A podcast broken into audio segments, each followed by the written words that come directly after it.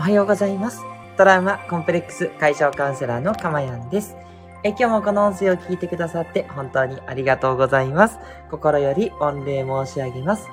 この音声を収録している日時は2022年11月6日日曜日の6時50分となっております。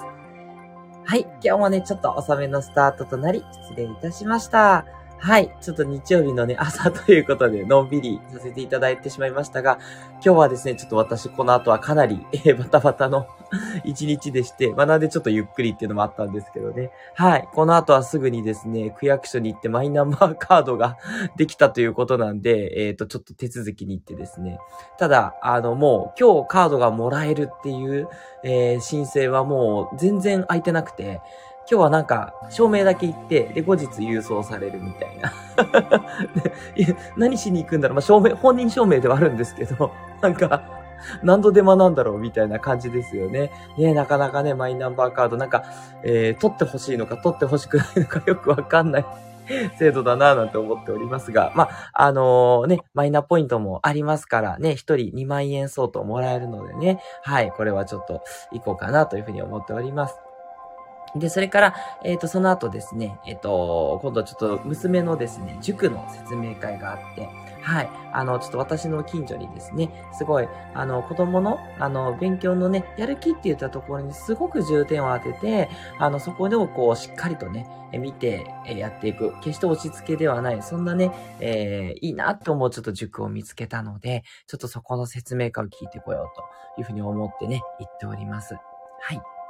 そして午後はですね、えっ、ー、と、私の所属しているオンラインサロンのオフ会がありまして、はい。みんなでね、集まって、あの、お勉強会があるんですけど、これもすごい楽しみで、なかなかね、コロナ禍でずっとね、そういったオフ会がなかったっていうところもあって、いやー、本当にね、あの、オンラインの人とね、こう、会えるっていう楽しみがすごくあります。ね。あと、あの、海外からね、帰国している方とかもね、えー、いらっしゃったりしてね、えー、それもね、またすごく楽しみだったりするんですよね。はい。ということで、今日はなんか、いろんなことが目白押しな一日となってますが、皆さんはいかがお過ごしでしょうか？はい。あの、お休みの日ですけれども、いつも言ってます通り、えゆっくり休むという時間と、それから、えっと、普段できないこととか、自分を充実させたいことに使っていただきたいなと思っていて、今日はね、ちょっとそこのあたりについてのお話をこの後させていただければと思っておりますので、お楽しみになさってください。はい。えそれからですね、えっと、告知になります。えっと、金曜日ですね。えー、11月の11日は、えっと、スペシャルデーということでですね、まあ、金曜日私スペシャルが多いんですけど、えっと、午前中はですね、えー、午前中この6時40分ですね、は、えー、誘導瞑想をやりたいと思っております。えー、あやいさんからね、リクエストをいただきましたし、いつかはね、あの、私もそういったことができればな、なんて思っていたので、あの、また一つですね、ちょっと夢を叶えさせていただいたような感じです。はい。あの、私の声だけでですね、えー、リラックスしていただこうと思っていて、普段ね、こうやってあの BGM かかってますけれども、ちょっとですね、あの、スタンド FM のね、仕様なんでしょうかね。あの、BGM がややこうやってブツブツって そう、切れてしまうところが ありますんで、あの、ほ長さかな？音声の長さなんだと思うんですけどね。最後フェードアウトするように作ればいいだけなんですけどね。ちょっとそういう風に作られてないようなんで、どうしても音声ぶつ切りになっちゃって集中できないと思うんですね。なので、えっ、ー、と、私があの誘導瞑想している間だけはですね、えっ、ー、と、BGM は止めさせていただいて、まあ、声だけでね、えー、皆さんをね、え瞑想の世界に誘うと。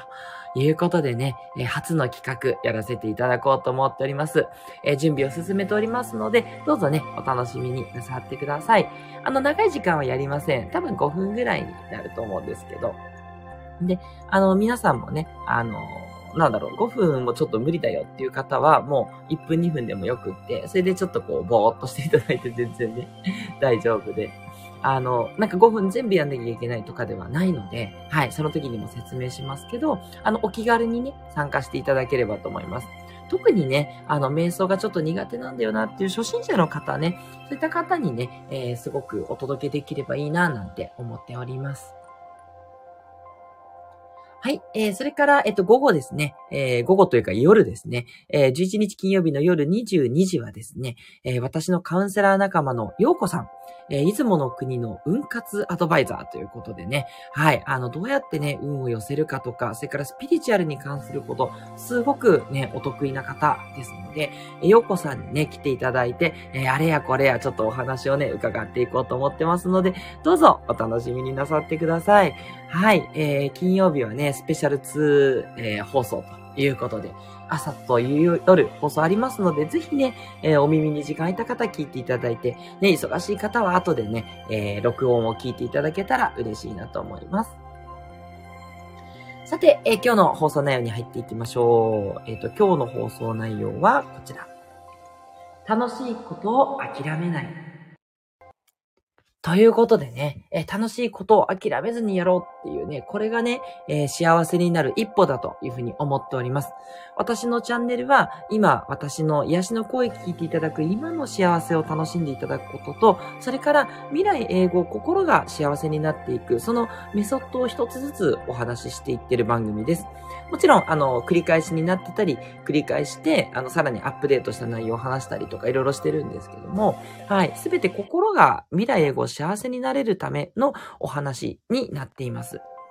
で、その中でやっぱりすごく大事なことっていうのは、自分が楽しいと思えること。まあ、よくね、あのー、世間的にはワクワクすることとかって言われるんですけど、なんか、ワクワクって言っちゃうと、なんて言えばいいのかな。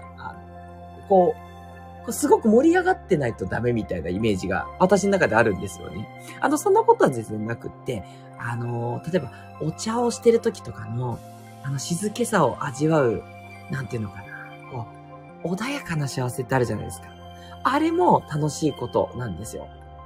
だから、なかなかね、ここの私の楽しいっていう表現も、じゃあ、楽しくなきゃダメなのみたいなことになっちゃうんですけど、あの、なんて言えばいいのかな。嫌だなとか、これはなんか不快だなとかって、そういうのは楽しいじゃないです。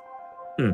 で、ただ、さっき言ったそのわびさびを楽しむとか、なんだろうな、こう、ちょっとこう、切なさ的なことをこう、心で感じて、私その切なさを感じるみたいなの好きなんでね、音楽とかですけど。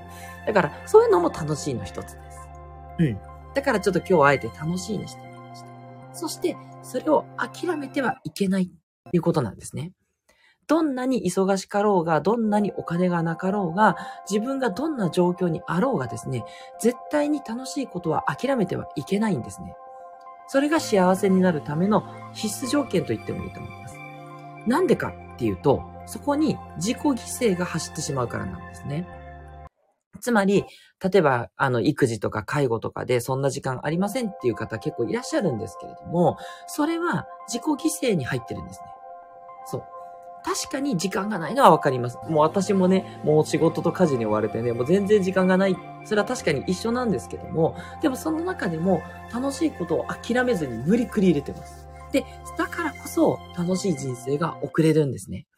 これが一つポイントで、忙しくするっていうことが悪だと思ってる人多いんですけど、違うんですよ。楽しいことを入れる悪は、あ、忙しさは悪じゃないんです。それはむしろ必要なことなんですね。人間ですね、やりたいことはいくら詰め込んでもね、苦にならないんですよ。もし苦になってるんだったら、それはね、楽しいことじゃないんだと思います。もしくは本当にちょっと疲れちゃってるんで、まあ、それはちょっと休む必要ありますが、本当に楽しいことやってる時って、集中して没頭してやってるはずなんですね。なので、これはね、無理くりにでも入れてやっていただきたいと。それが、えっ、ー、と、自分を幸せにする秘訣なんですね。はい。なのでですね、あの、ぜひともね、これちょっと時間ないからなとか、これお金ないからなって諦めてることをね、ぜひやってほしいんですね。で、ここからはその諦めちゃうなんとかのせいをちょっとお話ししていくんですけど、まず時間のせい。これもう第1位だと思うんですね。時間がない。で、これは、あの、ある意味正しいんですが、ある意味間違ってます。時間はいくらでもやるべきことは減らせるし、キューってできるし、取ることができるんですね。5分、10分、そして30分、1時間とね、1日1時間余裕を取るっていうのは絶対誰にもできます。うん。で、それも取れないのであれば、絶対にやらなくていいことをやってるはずなんですね。もうその無駄をまず排除することが先なんですね。絶対できます。で、それも、この楽しいことをやるために、こう無駄な時間を削ろうっていう意識でやれば絶対に1時間ぐらい削れます。うん。本当にいろいろ考えてみてください。そこはね、もう真剣になっていいと思います。楽しんでね、ゲームのように、ここにネズミがいるんじゃないか、ここに埃があるんじゃないかっていう感じでね、そう、時間のね、埃、時間のね、ネズミをね、払ってほしいですよね。はい。それを払っていただければ絶対に時間が作れるので、無理して時間を作ってでも自分のしたいことをした方が、またしなきゃいけないことにも身が入っていくので、絶対にやった方がいいです。これは強くお勧めします。続いて、お金のせいにするですね。はい。これももう本当にやめていただきたい習慣ですね。はい。で、とはいえ、ないものは触れないじゃないですか。じゃあ借金すればいいのかと。まあ、よくね、借金を進めるような人もいますけど、あの、私はそこまでは全然進めるつもりはないです。ただ、無駄なお金っていうふうに思ってるんだったら、ちょっと考え方を変えていただいて、じゃあ、そのお金いつ使うんですかって話なんですね。確かに将来のために取っておくお金、それも必要だと思います。でも、将来取っておいて、じゃあ今元気なうちにできなかったらどうでしょうか？それはあなたの後悔にならない、ならないですかね？なので、今やりたいと思ったことで、ちゃんと後で何とかなるんだったら、その場でお金を使うべきなんですね。貯金が減ったとしてもですね。そこで使ったお金は決して無駄にはならないです。無駄になるのは、ああ、しまった、ここで使わなきゃよかったのにっていう感情が無駄にしてるんですね。だから思い切って使って、かつそれを満喫する。マインドフルに楽しむっていうこと。それができればですね、無駄なことって全然ない、あなたの充実感を彩るために必要なお金なんですね。それはね、惜しみなく使っていただきたいなって思います。で、それでもちょっと大きい額を使うのは無理っていうことだったら、ちっちゃくすればいいんですね。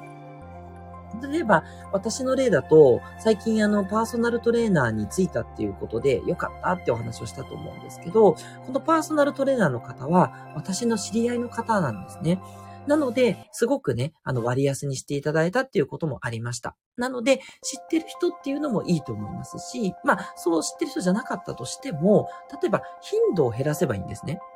そう。毎週毎週習おうとしたら、それは確かにお金かかるかもしれませんが、月に1回とか、3ヶ月に1回とかだったらどうでしょうか？で、それぐらいで、例えば1万円払うとかであれば、なんとかなるんじゃないかと思うんですね。そう。だから、豪華なディナーを食べたい。でも、毎日はちょっとね、もちろん無理にしても、1ヶ月に1回とかだったらどうでしょうか？いけなくないでしょうか？ね。だったら、普段ね、ちょっと節制をしてでも、1ヶ月に1回は食べたいディナーを食べる。っていうことはね、全然叶う夢なんですね。で、それを、こう、なんかそんなことしたら贅沢だからとか、それに使うお金がもったいないからって言って、あなたの夢を潰してしまってるのは非常にもったいないことなんですね。もしかしたらね、そのお店もう来月にはね、閉店してしまうかもしれないですよね。そう、私もちょっとつい先日ね、あの、お気に入りにしてた閉店のお店があったんで、すぐに行ってきたんですけど、もう無理くりね、時間を作って行ってきたんですね。平日の日中帯なんで、もうちょっとね、仕事をね、ちょっと、あの、長めにすいません、みたいな感じで、あの、スペインの2時間の昼休憩みたいなね、感じで行ってきた。そんな感じだったんですけど、それでも行ってよかったです。